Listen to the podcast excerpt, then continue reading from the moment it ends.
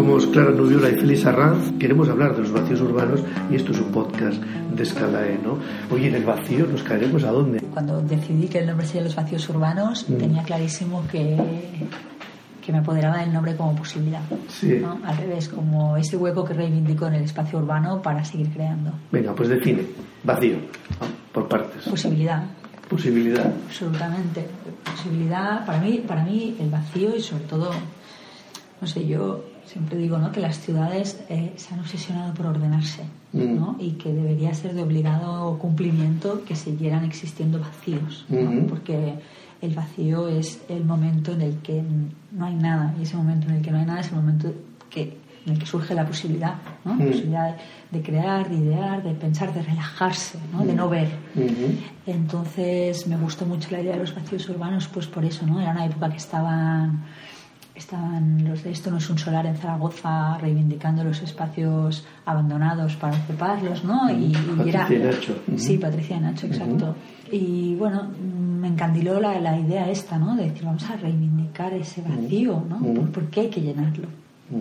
Entonces, y también por otra parte, creo que escogí el nombre porque de alguna manera era donde yo quería colocar todo aquello que a mí me llamaba la atención, ¿no? O sea, era un vacío que yo iba, iba, iba rellenando de, Mm. de intereses y de cuestiones y de preguntas, ¿no? Claro, y tú les añades. ¿Cuál es el adjetivo? ¿Vacíos o urbano? Los vacíos es el sujeto, ¿no? No ese es el adjetivo. ¿Sí? Sí. Los demás vacíos llegaron, llegaron luego, pero, pero no se habían ido. O sea, Mm. creo que, que, que en el momento en que decidí urbano es porque igual no tenía tan incorporada la palabra territorio, ¿no? O Mm. sea, igual a día de hoy, mi forma de trabajar sería más coherente decir los vacíos territoriales ¿no? Mm. que los vacíos urbanos. Pero no sé si fue la sonoridad o no fue si, si fue la falta de perspectiva, Ya. pero, pero se acotó. Para ti hay una experiencia que concreta muy bien lo que entiendes en esa lógica de vacíos urbanos que tiene que ver con una ciudad en concreto, que tiene un nombre muy sonoro, ¿no? No es Camelot, es Olot. ¿Por qué fue Olot? ¿Por qué fue Olot, el proyecto de Olot? Mm. El proyecto de Olot surge de una invitación. Pues, Desde el Observatorio del Paisacha Mm. de Cataluña, que hace mucho tiempo que nos conocemos Mm. y es un organismo que yo venero y respeto desde, desde sus inicios, eh, me invitaron, me llamaron por teléfono y me dijeron, oye Clara, hay una residencia de ciencias sociales y humanas en Olot que se llama Faber Residency. Cada trimestre o cada mes, cada, depende, ¿no? Me parece que varía. Lanzan una residencia internacional en la- que va por tema, ¿no? que a mí esto me encanta. Entonces, cada vez es un tema, matemáticas, eh, educación. Lo- Entonces me dijeron, el próximo mes de enero, Mm. esto era el año pasado, en 2018, el tema es urbanismo. Entonces los de Faber nos han invitado, hace mucho tiempo que teníamos ganas de hacer una colaboración conjunta, a que invitemos a dos artistas, no dos artistas, no, a dos personas que vengan a- desde el observatorio a hacer Mm. la residencia. Mm. Y, y una de ellas fui yo. Entonces me invitaron a hacer la residencia y fue curioso porque yo tenía que hacer una propuesta y, y la verdad es que tenía muy claro que no, no había una exigencia de trabajar sobre Olot, ¿no? Pero yo no soy incapaz de imaginarme estar en un lugar que conozco poco y hacer un proyecto de otra cosa. Claro. Entonces desde el primer momento pensé, tiene que ser Olot. ¿Lo conocías con anterioridad? Mira, y hay un artículo que, que a mí me gusta, lo he escrito yo, ¿no? Sí. Pero, pero lo disfruto releyendo, ¿no? Porque una de las cosas que digo es que uno se da cuenta de lo relativa que es la palabra conocer Sí. cuando camina todas las calles de una ciudad, ¿no? Y en este caso eh, fue una experiencia empírica total, ¿no? Porque sí, había estado en Olot, había Sí. estado, pues bueno, en su centro neurálgico tres o cuatro veces y alguna vez que me habían sacado de paseo, pero no, no, no lo conocía. Te lo pregunto de otra manera. eh, um, ¿Era previsible que en esa experiencia hubiese como una preprogramación? Que tú pensases lo que iba a ocurrir o no? Ah, No, no, no. O sea, bueno, yo hice la propuesta, además muchas veces me pasa, ¿no? Que, que tiendo a hacer propuestas demasiado grandes para los pocos días que tengo, ¿no? Es, Mm. es- siempre tiendo a hacer propuestas un poco salvajes, ¿no? En, en todo, en cantidad, en tiempo. Mm. Y en este caso, pues la única cosa que hice fue consultar los habitantes que tenía Olot, vi que era una ciudad mediana y pensé que en cinco días tengo que poder caminarla. la propuesta inicial era esa, entonces. ¿Cómo se La- definía? la- eh, como que la temática era urbanismo y la mayoría de la gente que venían eran teóricos del Mm. urbanismo, ¿no? Había arquitectos, había politólogos, había, había gente muy diversa, urbanistas también creo. Entonces dije, bueno, pues yo también quiero ser urbanista, ¿no? Pero quiero ser urbanista desde lo que a mí me gusta, que es el trabajo de campo, ¿no? Es, es bajar a la tierra y, y, y vamos a hacer urbanismo de verdad, ¿no? Entonces pensé, bueno, ¿qué hago? ¿Cojo un barrio? ¿Cojo una...? Y dije, no, si hago urbanismo tengo que coger todas las calles de Olot. Mm. Entonces, la, la propuesta que hice fue precisamente esa, ¿no? Caminar todas las calles y dedicarme a apuntar todo aquello que veía con una clara... O sea, en este, en, este, en este proyecto dejé de lado el aspecto más social humano y me centré en el aspecto más arquitectónico y de construcción. Material. Sí. Mm. Ese era la- el punto de partida y el punto de llegada.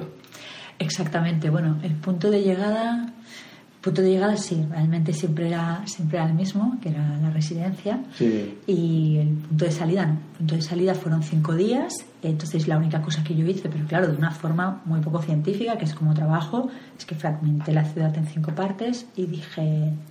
cada- Cinco. sí, eran cinco jornadas que yo estaba allí. Ah, con el tiempo. Vale. Sí, entonces cada jornada días, hacía, ajá. hacía un- uno de los fragmentos, que es verdad que tuve que alterar algunas cosas, ¿no? Porque en algunos momentos empiezas a caminar y dices, bueno, esto, esto ya lo he hecho ahora y Mm. tal.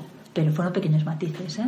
Se respetó bastante el mapa este Sí. que hice. Y fue claro desde el principio, fue un, hilo continuo, o de, "Ah, esto no lo voy a poder dibujar.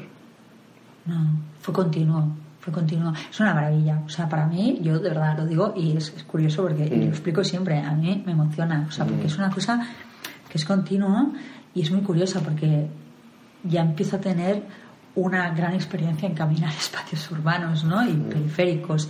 Y realmente eh, es, es curioso cómo, cómo te liga al territorio, a ese territorio específico, y por otro lado, cómo lo entiendes. O sea, yo hablo de Olot ahora y es que lo veo desde arriba habiéndolo pisado desde abajo, ¿no? Mm, mm. Es muy interesante. Esto se puede precisar, es decir, tienes instrumentos de output, de exteriorizar lo que te ocurre en relación a esas experiencias, pero también tienes instrumentos de input, de interiorizar lo que está a tu alrededor. Ese input tuyo supongo que va mucho más allá de lo que ves. Usas todos los sentidos como escáner, eh, de manera consciente. Cuando lo repasas, Lo intento, pero es lo que te decía, tengo una forma de trabajar que es muy visceral. Entonces, sí que es verdad que yo cuando camino voy muy conectada y voy, voy atando y relacionando, ¿no? Y, descarto experiencias, eh, cojo de aquí, cojo de allá, y es muy curioso porque sobre todo hay, hay barrios, hay espacios, hay, un- hay cosas que se repiten, ¿no? En las ciudades, lo sabemos todos. Y es muy curioso porque aunque está demostrado que cada ciudad mantiene su singularidad, Mm. ¿no? Porque se habla mucho de gentrificación, pero cuando exploras las ciudades te das cuenta de que siguen teniendo una forma de batir personal y transferible, ¿no? sí. Entonces, por un lado tienes esta, esta, esta experiencia que sí, yo creo que, que es, es, es, o sea, mm, cuando yo camino voy atando el pasado, ¿no? el, pasado el pasado de lo visto Mm. con este presente más experiencial y tienes momentos de, de subidón, que digo yo, de repente, Mm. pero son sorpresas que a mí es lo que me encanta, Mm. son muy pequeñas, o Mm. sea, esa, esa sorpresa, este momento de, de mira esto, Mm. son, son, son momentos que no es que sean personales, pero no son identificables si uno camina de A a B. Mm. Son identificables cuando uno camina mirando. ¿no? Y para mí es- es- esa es la belleza, ¿no? De, de decir, mira, me estoy fijando en esto, pero me estoy fijando en esto porque estoy haciendo un caminar activo, porque de otra manera jamás de la vida. Y esos recorridos supongo que te exigirás un montón. O sea, por ejemplo, el móvil se queda en casa o o No, no te exiges. viene conmigo. Va contigo, ah, o sea, vives la vida igualmente, se va simultáneamente. Viene, viene conmigo porque es un instrumento más de trabajo. O sea, yo, a veces la gente, ¿no? Cuando, cuando me intentan asociar a todos de movimientos más de flanés, situacionistas Mm. y toda la época, ¿no? De, de Mm. Francia y tal, Mm. yo siempre digo, digo, lo he escuchado mil veces, no me sé nada. O sea, sé Ya. Guy Debord. Explícame algo de él, no, no lo sé. Y no, es que no utilizaban esto, o actualmente el que deriva no. Soy muy mala con las normas. Entonces, yo llevo el móvil porque resulta que me he descargado el Wikiloc, que es Sí. una aplicación muy sencillita, Sí. que me dice por dónde he pasado. Ya. Entonces, a mí luego me sirve cuando yo estoy Ah, en la cartografía para verificar caminos, sobre Vale. todo en Olot. Mm. Que Olot al final, al tener esta, esta tesitura de que los espacios estaban delimitados, yo tenía que saber por dónde estaba pasando y eso no lo controlaba no lo controlaba yo sola, ¿no? No, lo decía, sí, entiendo. En este caso el móvil es un instrumento más, es un sentido más que añades a los que ya estás Tú me hablas si, si- dejo atrás el, el- el otro mundo. Claro, de qué manera está concentrada efectivamente Ah, no, es- absolutamente en, en eso, ¿no? No, y no, solo me, en eso. me quedo en lo absorto, ¿eh? O sea, me Mm. quedo absolutamente en el proyecto. Es, Mm. A mí, mm, yo siempre digo, digo, si me saliera un proyecto de estos una vez cada mes y medio, dos meses y medio, Feliz, feliz. ya. Sí. Claro, te exige penetrar la realidad constantemente, ¿no? A mí me- Además, una realidad que tiene muchas puertas que detrás hay algo, ¿no? O muchas cosas que detrás hay algo. Mira, el otro día fui a cenar con mi pareja, Sí. que no lo hacemos nunca con los niños, así tal, Sí. siempre sale uno o el otro, ¿no? Mm. Y al acabar me dijo, ay, vamos a tomar una copa. Y dije, no, no, vamos a caminar. Ya. Hace mucho que no camino de noche y que no miro de noche, ¿no? Sí. Y estamos aquí en el Champla y simplemente hicimos, pues debimos hacer 8 o 12 calles, ¿no? Y tal. Y es increíble, ¿no? Porque realmente es, que no miramos si no te pones a mirar. O Mm. sea, ¿no? Y, y de repente te- el balcón, la puerta abierta y esto porque no sé qué, la portería. Es, es- Y bueno, en este aspecto sí, cuando salgo, salgo yo sola Mm. a fundirme Mm. con el paisaje. ¿Y tu experiencia cómo se comparte mejor? En el momento en que es expuesta, en el momento que es un libro, ¿has encontrado ya el formato que te permite ah, compartir mejor? Yo en esta, en esta economía de materiales era la fiel defensora de lo de, de- de Ujú. Internet. O sea, ¿para qué vamos a gastar esfuerzo, espacio, papel para exponer? ¿no? O sea, ¿por qué? No lo necesito. Yo con Internet funciono, ¿no? Y realmente es una plataforma de, visi- de visibilización actual. Es que es ingente, o sea, si tú no quieres especular con tu obra, no quieres vender, Mm. oye, ¿por qué no, no? Y realmente ha funcionado muchísimo. Bueno, es más, los vacíos urbanos llevan un año, año y medio que casi no he publicado nada Mm. y siguen teniendo 400, 500 visitas diarias, ¿no? Mm. Y entonces esto te demuestra la fuerza del asunto. Pero había un momento en que necesitaba dignificarme, a pesar de que ideológicamente yo no estuviera de acuerdo con ello, hubo un momento que necesité lo físico, ¿no? Y necesitaba materializarlo y hacerlo Mm. creíble y Mm. decir, no, no, así se presenta. Porque en realidad, aunque, aunque por un lado defiendo este, este, este mínima, mínima expresión, ¿no? A mí me gusta mucho la belleza, me gusta mucho la exposición, me encanta entrar en un espacio, ¿no?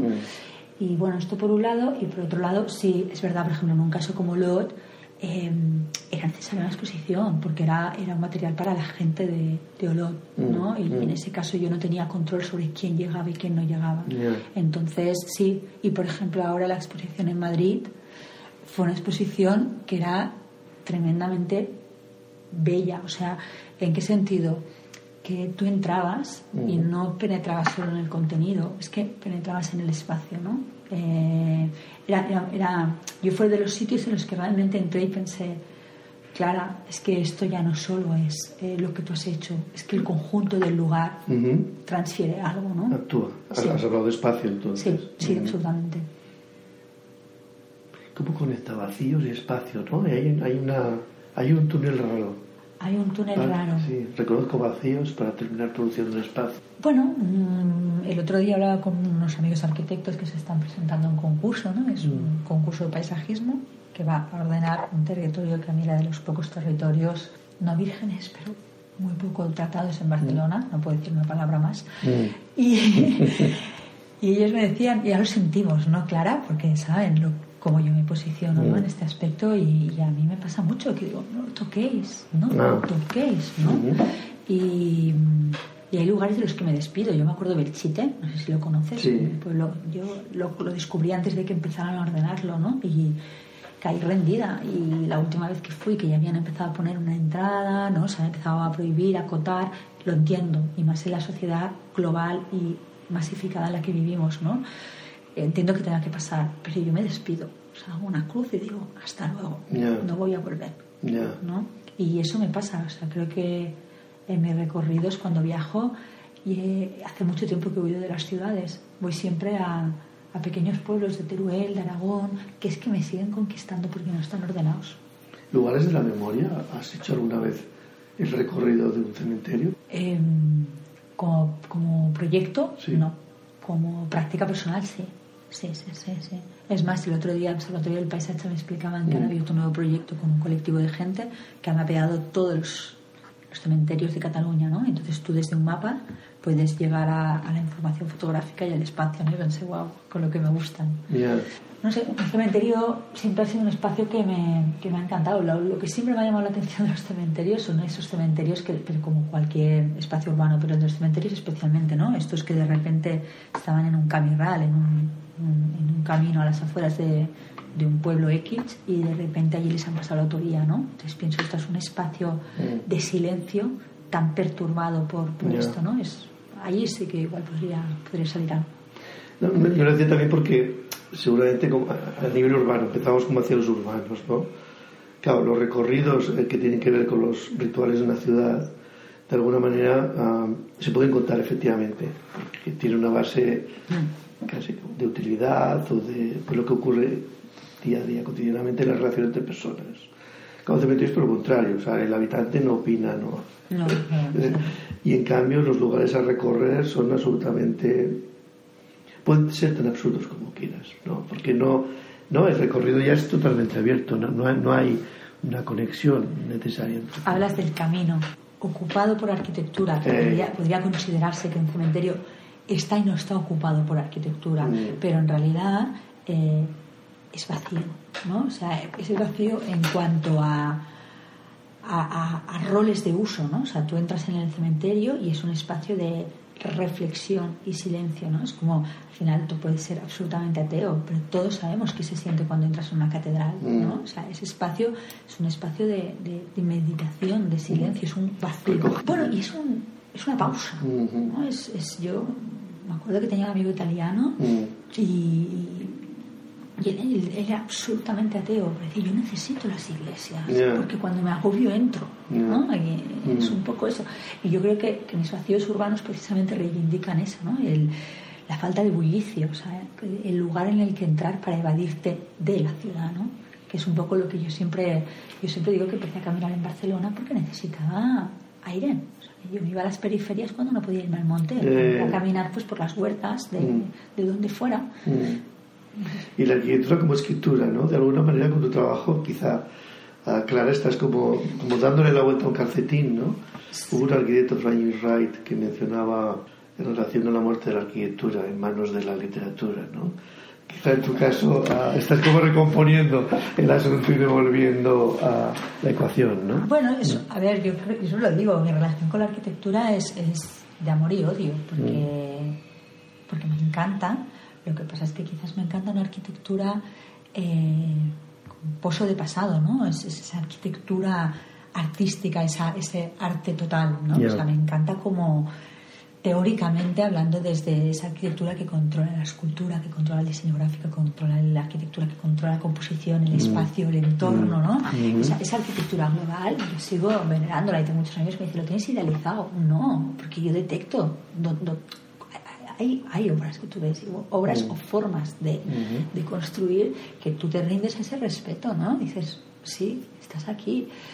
Pero por otra parte, bueno, es, es la arquitectura que es, es que es colonizar, o sea, es, es colonizar, es, es ir, ir restando el espacio al territorio, ir esta obsesión, ¿no? Creo que cambiará, estoy convencida. cambiará Bueno, creo que se van a reformular, no vamos a poder seguir edificando de esta manera. O sea, yo creo que los patrones arquitectónicos van, a- van a cambiar, ¿no? No sé, no- Vista la experiencia, visto lo, visto las exposiciones allá, acá, ¿cómo sigue esta historia? Espero que siga, que siga su curso. O sea, eh, a veces es esto, ¿no? La gente me pregunta, ¿pero a qué aspiras? ¿Qué quieres? ¿Que te llamen galerías de arte? Mm. No. Yo aspiro que me siga llamando gente a la que le interesa realizar proyectos de territorio. Aspiro a ganar libertad y a que realmente me pueda ganar la vida hablando de territorio, ¿no? Eh, pero lo que más me interesa es que a mí me sigan surgiendo preguntas sin respuesta para poder seguir trabajando. Y yo siempre lo digo, digo, aspiraciones. Es que, bueno, pues si en vez de ir a Lot, un año me puedo ir a Ámsterdam, porque cambia todo, ¿no? Y cambia la fisonomía, la cultura y tal. Pero no lo necesito especialmente. O sea, a mí en realidad me llaman de Tudela o me llaman Te de sirve Murcia. igual. Sí. Pero tu deseo también tiene algún objetivo, ¿no? Es, es curioso porque es, una- es una, no, no, es una pregunta que me la hago yo desde hace tiempo y, y la respuesta que, que he logrado es que es una cosa interna mía muy propia Mm. que va ligada a, mi- a una satisfacción por el hecho de, de hacer, preguntar y, y llegar, ¿no? Llegar a otros. Mm. Pero no, no tiene una forma matérica, o sea, no es que digas, no, es que aspiro a exponer esta galería o que me llamen para hacer una conferencia en Oxford. Mm. No, creo que en la medida en que se me respete y realmente se entienda Mm. mi voluntad, creo que, que- que voy a estar contenta. ¿Tiene una escala esta visión o esta manera de ah, escanear ah, la realidad? ¿Te sirve lo mismo, como dices, es verdad, Ámsterdam que Tudela? Estamos hablando de ciudades de dimensiones y de lógicas mu- muy diferentes, ¿no? En cuanto a escala.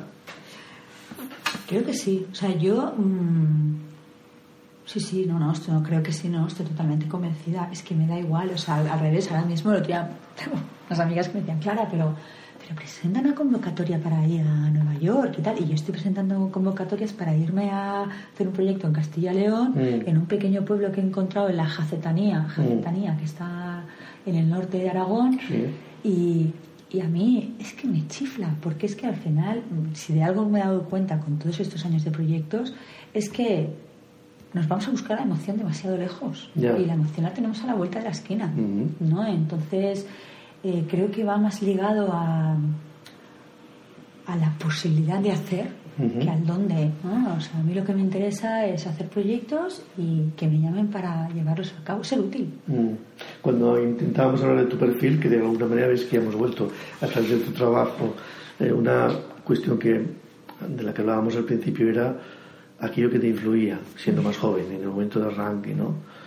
Hoy has reconstruido ese mundo, o sea, ahora sí que tienes unos interlocutores claros, unos referentes claros, eh, los localizas con precisión. Bueno, yo siempre lo digo, o sea, para mí eh, la gran abertura fue, fue el mundo, o sea, fue Internet, ¿no? O sea, de repente, claro, o sea, de repente rodearte y empezar a descubrir, sobre todo al principio fue una explosión que era algo desbordante, Mm. pero aún a día de hoy sigues, sigues creando nuevos contactos y para mí fue una maravilla porque de repente lo que es un hecho anecdótico de es que a Clara le gusta esto, ¿no? Mm. Y, eh, aparte en mi caso era muy complicado explicarlo porque pensaba, no, es que no soy arquitecta, no soy urbanista, no soy geógrafa, pero me gusta mucho el territorio, pero no sabía con quién hablar. O sea, un poco la sensación más de juventud era esta, ¿no? Sí, sí. Entonces, en el momento en que empiezan los vacíos urbanos y de repente conectas, ¿no? Desde arquitectos, fotógrafos, Mm. gente con un interés común por el territorio. Mm. La semana pasada que estuve en Alicante impartiendo un taller, Mm. uno de los profesores arquitecto, ¿no? Y arquitecto en Mm. todos sus sentidos. Sí. Pero fue bonito, ¿no? Porque de repente, sí, pero empezó, empezó a, a- como que me vio y me empezó a desvelar sus aficiones. ¿no? Ah. Y es que a mí me encanta caminar por la periferia, es que a mí me encanta. Y porque hice un pequeño proyecto, ¿no? Y te cuenta las dinámicas que genera con los estudiantes de arquitectura Sí. y tú ya ves que ese perfil tiene mucho que ver con el tuyo, ¿no? Ajá. Con una forma de entender el territorio y de respetarlo. Y, y entonces, en esa medida, claro, referentes, muchísimos. Para mí, uno creo de los más grandes fue Pau Faus, que es un muy buen amigo mío. Ujú. O sea, Pau, el día que lo descubrí, fue como, es esto, ¿no? También estuve viviendo una, tres meses en Brasil y allí asistí por- por- porque fue la época que acababa de salir del posgrado de arquitectura de territorio. Mm, mm.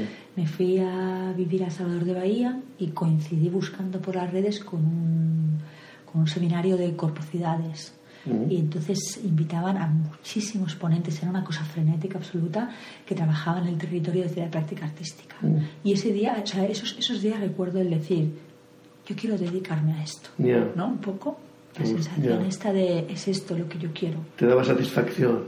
Bueno, sobre todo yo creo que, que es como cuando uno, ¿no? A veces hablamos con amigas de, de- de- de cuando descubres profesiones, ¿no? De repente hay cosas a las que uno no sabe ponerle nombre hasta que no encuentra un colectivo que ejerce como tal. Ah, pero esto existe. Sí, sí, Mm. existe. Ay, pero ¿me puedo intentar dedicar a esto? Sí, sí, sí, sí, puedes. Mm. ¿no? Porque para mí el artista era algo muy ligado a cuestiones abstractas metidas en una galería de arte que me interesan muy poco eh, más allá de la, de la, experiencia visual, mm. ¿no? Eh, entonces, de repente, empezar a, no sé, es que sale Ignacio López, todo por la praxis desde Santiago Cirujeda, con el que puedo comulgar más o menos en sus teorizaciones, pero empezar a descubrir a gente que desde vertientes muy diferentes, mm, desde la oposición, desde el respeto, pero que lo que hacen es hablar de territorio, me encantó. Había un punto entonces que es ah, si al final, en este tipo de experiencias, cuando uno, porque necesariamente de algo ha de vivir y en algo se ha de sujetar, si termina siendo el relato mismo lo más claramente compartible y, y, por lo tanto monetarizable. Este año está siendo curioso, ¿no? Porque de repente, pues mm, es una conferencia, es un taller, pero de repente te llaman pues los de densidad que son un icono en realización de políticas sobre el territorio y ya llega un encargo ¿no? concreto oye estamos investigando el polígono industrial de Montgat respecto a los usos del ocio y el entorno y de qué forma los cambios sobre, sobre el uso del mm. polígono se modifican y modifican el entorno. Claro, que es cuando yo digo alegría, ¿no? O mm. sea, Europa es, es, esto, ¿no? Pues es que no hay tanto y no tenemos tanta educación sobre esto. Mm. Pero, yo qué sé, ¿no? No hace mucho también me llaman un despacho de arquitectos unos amigos. Oye, Clara, que a lo mejor nos gustaría incluirte en una propuesta arquitectónica, pero que formaras parte, ¿no? A mí yo es, un poco mi sueño, ¿no? Me acuerdo la temporada que estuve en el despachito de yo sin ser arquitecta mm. conocí a Benedetta en el posgrado mm. y Benedetta Tagliabue, Tagliabue. Y a raíz del encuentro la verdad es que nos llevamos bien y le dije yo quiero trabajar en, tu despacho quiero ver un despacho de arquitectos desde dentro no estuve tres meses y lo único que hacía era cortar la maqueta de la tienda de camper de Paseo de Gracia ¿no?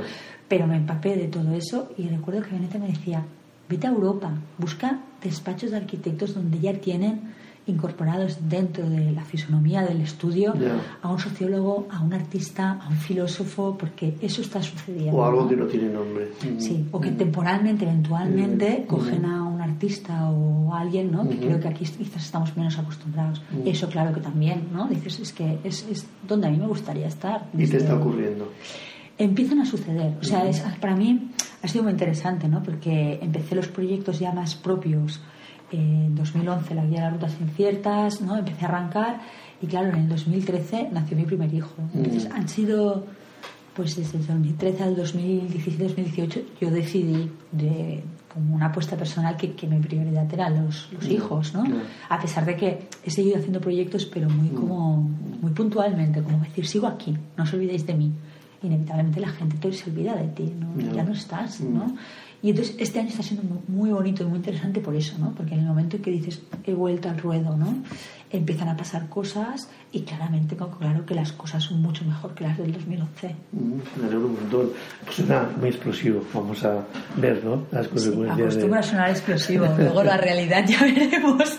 Yo cuando, cuando hablo puedo sonar así. Luego, luego, bueno, ojalá que sí, ¿no? Bueno al final yo creo que lo importante es que uno tenga la voluntad de que las cosas sucedan. Así sea. Que sucedan las cosas, que sepamos de ellas y que las podemos ver. Esas cosas tan bonitas que cuentas, dibujas y compartes con los demás. Gracias, Clara, por las dos conversaciones, por saber más de ti y de los vacíos urbanos. Ahora quizá el vacío que nos queda es ese vacío que ocurre al mediodía o a la noche, cuando uno se da cuenta de que quizá es momento de tomar algo. A los que nos oyen les deseamos que tengan también muy buen apetito. Gracias a todos. Pues muchas gracias a ti, Félix.